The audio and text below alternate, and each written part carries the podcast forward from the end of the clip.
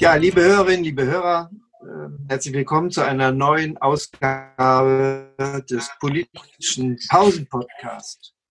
Heute mit einem besonderen Gast, der Regionalbischöfin der Evangelischen Kirche der Landeskirche von Hannover, Frau Dr. Petra Bahr, die ich besonders begrüße. Und mit mir zusammen schaltet sich ab und zu auch mit dazu äh, Martin Florak. Wir sind natürlich sehr ähm, gespannt auf die neue Zusammensetzung des Ethikrats der Bundesregierung. Und das erste Treffen, glaube ich, steht kurz bevor. Sehe ich das richtig? Ja, hallo erstmal. Genau, das findet morgen statt. Morgen ist die konstituierende Sitzung mit dem Bundestagspräsidenten und dann geht die Arbeit los. Ja, jetzt kann man natürlich sagen, ähm, wir haben doch ein Parlament und der Ethikrat ist ja in der Schröderzeit eingerichtet worden. Das ist jetzt äh, diskursives Ornament. Andererseits kann man sagen, in der Corona-Krise ähm, war der Ethikrat einer der ersten, der ja auch ein ausführliches Papier zu der Dilemmasituation des Entscheidens vorgelegt hat, was nicht nur für Mediziner interessant war. Das ist, glaube ich, das Spannungsfeld. Ne? Ist man jetzt äh, Ornament, äh, Schmuck äh, oder ist das, ist das mehr? Wie, wie ist die Erwartungshaltung jetzt vor dem Start? Ich glaube, die Erwartungshaltung ähm, an den Ethikrat hat sich enorm gesteigert, eben durch dieses Papier am Anfang der Pandemie.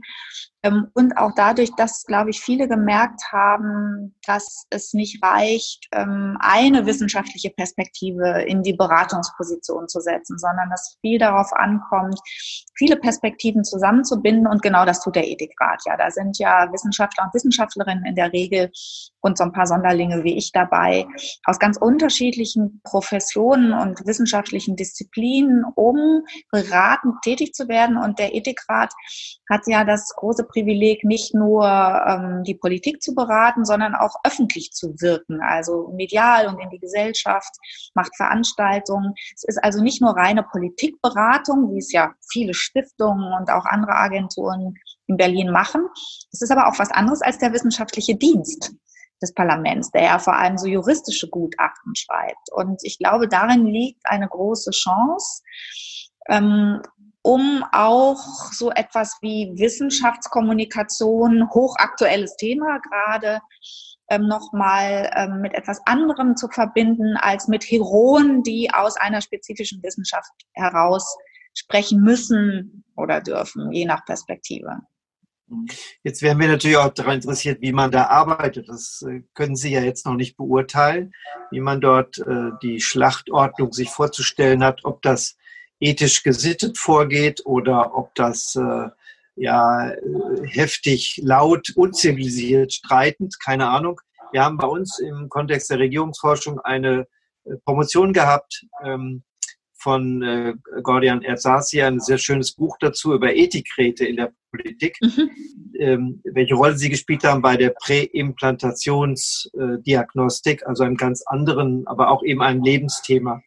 Insofern haben wir ein bisschen eine Vorstellung über die Arbeits Arbeitsweisen. Wie, wie bereiten Sie sich denn vor jetzt auf die Schlacht morgen? Ähm, auf, auf das Rollenspiel? Äh, wird jetzt evangelische Theologie dort reingetragen oder ist das Ihre Vorerfahrung als Politikwissenschaftlerin, als äh, Politikberaterin? Äh, wie, wie geht man davor, um die erste Sitzung so zu überstehen, damit alle am Ende sagen, ja, Frau Petra Bar war da? Also als Schlachtordnung, äh, auf die ich mich vorzubereiten hätte, würde ich das nicht äh, beschreiben, es sei denn, man sähe überall irgendwelche Zinnsoldaten, die man dann umstoßen muss. Aber das ist, glaube ich, das falsche Bild. Der Ethikrat arbeitet schon, auch in Arbeitsgruppen. Ähm, es ist ja auch bekannt, dass der Ethikrat schon einen Auftrag hat, ähm, denn Jens Spahn hat den Ethikrat ja dezidiert äh, gebeten, ähm, das Thema Immunitätszertifikate einmal ähm, zu reflektieren und zu begutachten, möglichst schnell. Damit ist eigentlich schon klar, dass es schon um Arbeit geht. Es gibt auch schon Arbeitsvollzüge, in die ich eingebunden bin. Und man weiß nie genau, warum man in so einem Ethikrat landet, ehrlich gesagt. Das wissen nicht mal die Lehrstuhlinhaberinnen und Lehrstuhlinhaber, denn man könnte ja auch immer den Kollegen oder die Kollegin nehmen. Ähm, das ist kompliziert. Ich glaube, ähm, dass ich aus ähm, biografischen Gründen in der Tat da ganz gut reinpasse, weil ich zum einen ähm, zehn Jahre lang an einem interdisziplinären Forschungsinstitut gearbeitet habe mit Lebenswissenschaftlerinnen, Sozialwissenschaftlerinnen und Philosophinnen. Das heißt, ich bin diesen Alltag mit denjenigen, die ganz anders denken und anders an Probleme herangehen, erstmal gewohnt und mir macht das großen Spaß. Ähm, zum anderen ist es in der Tat so, dass ich ähm, in einer leitenden Funktion einer großen politischen Stiftung, äh, glaube ich, auch einigermaßen weiß, was ähm, beratende Expertise kann und was sie eben auch nicht kann. Und mit, diesem, mit dieser Erfahrung des Bescheidenwerdens gehe ich eigentlich ganz gelassen in diesen Ethikrat. Ich glaube, wenn der Ethikrat, der ja über viele Jahre arbeitet, so arbeitet wie das, was ich jetzt von ihm erlebe, muss man da auch nicht in der ersten Sitzung gleich markieren, dass man besonders bedeutsam ist, sondern in Arbeitsgruppen, in gelassener Nüchternheit werden dann auch Perspektivendifferenzen ausgetragen. Da kann es auch mal heftiger werden, aber diese Ethikräte ähm, verfechten ja stellvertretend auch für die gesamte Gesellschaft möglicherweise mit etwas mehr Argumenten, manchmal auch nur symbolisch, so Grundlagen dessen aus, ähm, nach denen möglichst viele leben wollen, so würde ich es mal formulieren. Und diese symbolische Funktion ist mir sehr wohl bewusst, manchmal auch stellvertretend. Und das ähm, Beispiel der Präimplantationsdiagnostik ist ein schönes Beispiel, weil man ja sagen kann, die wenigsten Menschen haben ihrem Alltag mit diesem Problem wirklich was zu tun. Und trotzdem geht es bei diesen Fragen dann doch um die ganz großen Fragen, wie verstehen wir Anfang und Ende des Lebens? Und das interessiert etwa bei der Sterbehilfedebatte plötzlich doch sehr, sehr viel mehr Menschen. Und ich finde es auch richtig, dass man den ambivalenten Charakter der Ethikräte in den Blick nimmt. Also auch die Grenzen, die das hat. Wie groß schätzen Sie denn die Gefahr? Der Martin wollte sich einschalten. Genau dass es auch so eine Gefahr der Externalisierung solcher Debatten geben kann. Sie, Sie haben jetzt eben gesagt, Jens Spahn hat schon eine konkrete Bitte formuliert oder Aufforderung. Das wäre jetzt auch schon eine Frage der sprachlichen ähm, des Feinschliffs, wie man das auffasst. Aber droht vielleicht auch eine Gefahr der Externalisierung solcher Debatten, die man ja auch politisch führen könnte. Also diese Debatte äh, über den Immunitätsausweis könnte ja auch das Plenum des Bundestages führen. Was kann der Ethikrat beitragen, was das Plenum des Bundestages nicht kann? Und gehört es da eigentlich dann irgendwann auch wieder hin oder ist äh, die Aufgabe erledigt, wenn man das mit einer Stellungnahme oder Ad-Hoc-Stellungnahme dann bearbeitet hat? Also meinem Selbstverständnis nach müssen alle diese Fragen, wenn sie politisch entschieden werden, auch politisch diskutiert werden, ohne jede Frage. Das heißt, jede Frage muss zurück ins Parlament. Aber sie kann natürlich anders ins Parlament, wenn sie schon mal ausgestattet ist mit sehr vielen Argumenten aus vielen Perspektiven, die das quasi schon mal kondensieren, über das man dann diskutieren muss. Und es muss immer klar sein, dass Ethikräte immer nur beraten können und nicht entscheiden können. Sie können auch keine Entscheidungen vorwegnehmen und jede Beratung lebt davon, dass die, die dann entscheiden, möglicherweise auf Grundlage dieser Beratung genau das Gegenteil machen. Mhm. Das ist das Risiko und die große Chance einer parlamentarischen Demokratie. Und in der Tat gibt es eine Gefahr, ähm, der Verselbstständigung von Expertendebatten, äh, die dann ganz auch unabhängig von medialen Öffentlichkeiten verlaufen. Die Gefahr sehe ich aber im Moment nicht. Im Moment sehe ich die andere Gefahr, ehrlich gesagt, dass es zu einer Politisierung wissenschaftlicher Perspektiven kommt, die ähm, die Wissenschaften in ein schweres Fahrwasser bringen, weil Wissenschaft und Journalismus nach sehr, sehr unterschiedlichen Arbeitsweisen agieren. Und der politische Raum nochmal nach eigener Logik arbeitet. Also das, was jahrelang das Problem war, ähm, hat sich meines Erachtens ähm, über ähm, die hohe Präsenz von Virologen und Modelliererinnen, also von der mathematischen Zunft, der statistischen Zunft und der medizinwissenschaftlichen, lebenswissenschaftlichen Zunft ähm, dramatisch geändert. Und deswegen scheint mir das die eigentliche Herausforderung zu sein ich sehe eigentlich, oder ist das ein zutreffendes Bild, dass es vielleicht drei Dimensionen gibt? Weil man kann sagen, wir haben eine wissenschaftliche Seite, es gibt die politische und jetzt gibt es noch die ethische.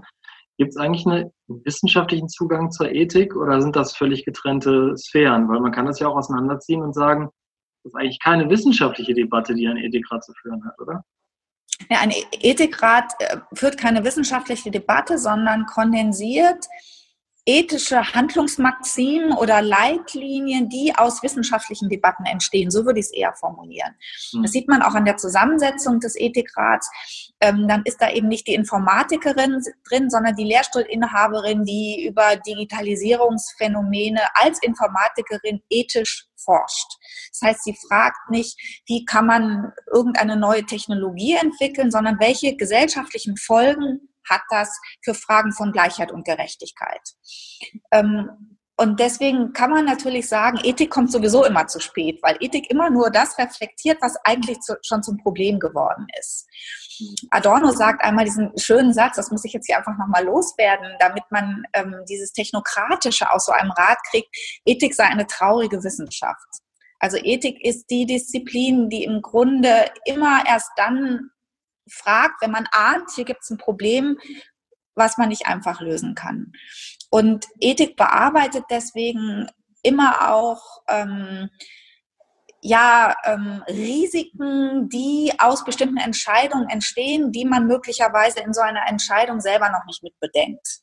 Und das ist die große Herausforderung, richtig einzuschätzen, wo kommt das Ethische zustande. Und ich würde immer behaupten, dass mitlaufend sowohl im Wissenschaftsbetrieb als auch im Politikbetrieb ethische Fragen ja durchaus eine Rolle spielen. Also nicht nur für die eigenen Abgeordneten, sondern es wird ja oft auch etwas ethisch aufgeladen, manchmal auch moralisch aufgeladen, ähm, aus guten, manchmal auch aus Verlegenheitsgründen. Deswegen ist Ethik im Grunde ähm, etwas, was quer steht zu diesen ähm, Perspektiven, Politik, Wissenschaft, Medien. Es, es, gab, es gab ja jetzt in der Corona-Zeit in der ersten Phase den berühmten virologischen Imperativ. Jetzt wäre ja wünschenswert ein ethischer Imperativ, wenn die Politik immer weniger Vorgaben macht, wir in Freiheit wieder entlassen werden. Sollte trotzdem ja in einer modernen Distanzdemokratie, denn dahin entwickeln wir uns ja offenbar Abstandshalten in jede Richtung, doch eine ethische Grundierung da sein, die offenbar in der äh, Corona-Zeit eine andere sein müsste als in der Vor-Corona-Zeit? Oder sehe ich das vielleicht zu idealistisch? Nein, das würde ich sogar teilen. Und zwar deswegen, weil wir ja jetzt als Individuen ähm, mit diesem übrigens ethischen Primat der Freiheit äh, vor allem anderen damit leben müssen, Selbstverantwortung zu übernehmen, nicht nur für uns, sondern in ganz anderer, vielleicht nie gekannter Weise, selbst im Nahbereich äh, für die anderen. Das ist eine mhm. Perspektive, die zwar eigentlich immer angelegt war, aber jetzt muss man die Folgen des eigenen, eigenen Handelns so beachten, dass man nicht nur fragt, welche Folgen hat das für mich, mein Mann, mein Kind, meine beste Freundin, sondern welche Folgen hat das für die, die ich in einer Woche auf einer Party treffe oder für meine alte Mutter im Pflegeheim oder für meinen Zahnarzt oder so. Und das ähm, ist, glaube ich, das ist eine ziemliche Strapazierung von individueller Freiheitsräume. Ja, und führt natürlich idealerweise zu einer Corona-Solidarität, äh, wenn es gelingt.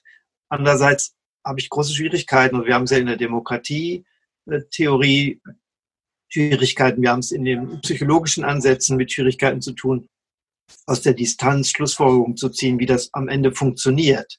Da bin ich auch ein bisschen ratlos. Also kann sich eine ethische Grundhaltung letztlich ohne Nahbereiche und ohne Kontakt halten, festigen. Und da, ich habe da mehr Fragen als äh, Lösungen, aber darauf laufen wir ja hinaus.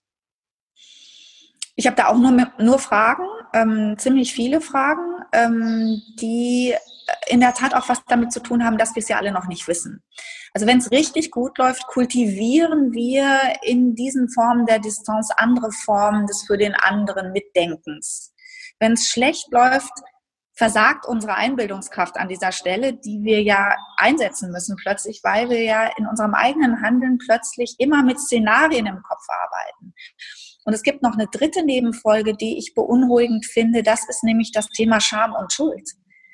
Wenn ich, ohne dass ich es weiß, jemanden anstecken sollte, möglicherweise auch in einer schwierigen Lage, etwa in einem Pflegeheim, und das plötzlich erfahre, muss ich, obwohl ich es nicht anders hätte wissen können, in anderer Weise plötzlich mit Schuldfragen leben. Das taucht zunehmend auf in dem Maße, wo wir so Superspreader-Veranstaltungen haben und plötzlich vom Patienten eins reden, dessen Adresse wir dann mittlerweile auch kennen.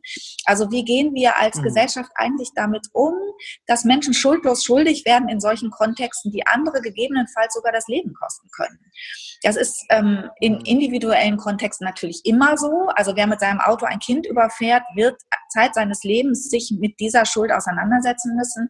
Aber jetzt haben wir es auf eine einerseits total anonyme Weise und wir haben es trotzdem zurechenbar. Also wenn man etwa an mhm. äh, den Vorfall in dem Gasthaus in Leer denkt, dann gibt es plötzlich, wenn man so will, 25, vielleicht auch 30 Leute, die ähm, an etwas beteiligt waren, würde ich mal sagen, was durchaus sowas wie Scham und Schuld verursachen kann. Und wir sehen es auch bei ersten bekannteren äh, Covid-19-Erkrankten, die immer noch teilweise acht, zehn Wochen nach äh, ihrer Erkrankung quasi stigmatisiert werden in ihrem eigenen Umfeld. Mhm. Und das sage ich jetzt auch mal als Theologin, weil es eine Dimension ist, mit der ich sehr, sehr viel mehr zu tun habe ist für ähm, so einen rationalen Gesellschaftsbegriff nochmal eine größere Herausforderung, weil es plötzlich um Affekte geht, die wir so eigentlich lange nicht mehr bearbeiten mussten. Ja, wir sind äh, in diesem Pausen-Podcast doppelt stigmatisiert. Wir sind einmal aus NRW und äh, Herr Florak kommt aus Heinsberg. Also das ist natürlich eine besondere Herausforderung. Zum Glück sind wir ja alle getrennt. Aber wir kommen schon bald zum Ende. Ne? Insofern müsste Herr Florak nochmal eine Schlussrunde finden, sonst ist äh, die Pause rum.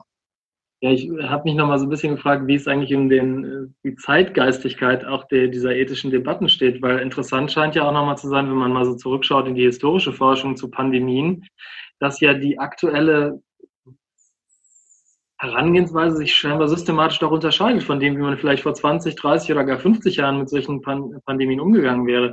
Erstens, weil man vielleicht auch viel mehr weiß aus medizinischer, virologischer, epidemiologischer Sicht, aber vielleicht auch, weil sich so biopolitische Einstellungen geändert haben. Ist das, ist sowas auch Thema im Ethikrat, sich selber auch ein bisschen in so einem Längsschnitt zu betrachten und zu gucken, wie sich auch solche ethischen Debatten auf einer Makroebene verschieben? Weil die, den Punkt, den wir jetzt zuletzt ein bisschen adressiert haben, nämlich diese Frage persönlicher Verantwortung, das hätte wahrscheinlich vor 30 äh, Jahren bei der Hongkong-Grippe niemand verstanden überhaupt als Denkansatz, oder?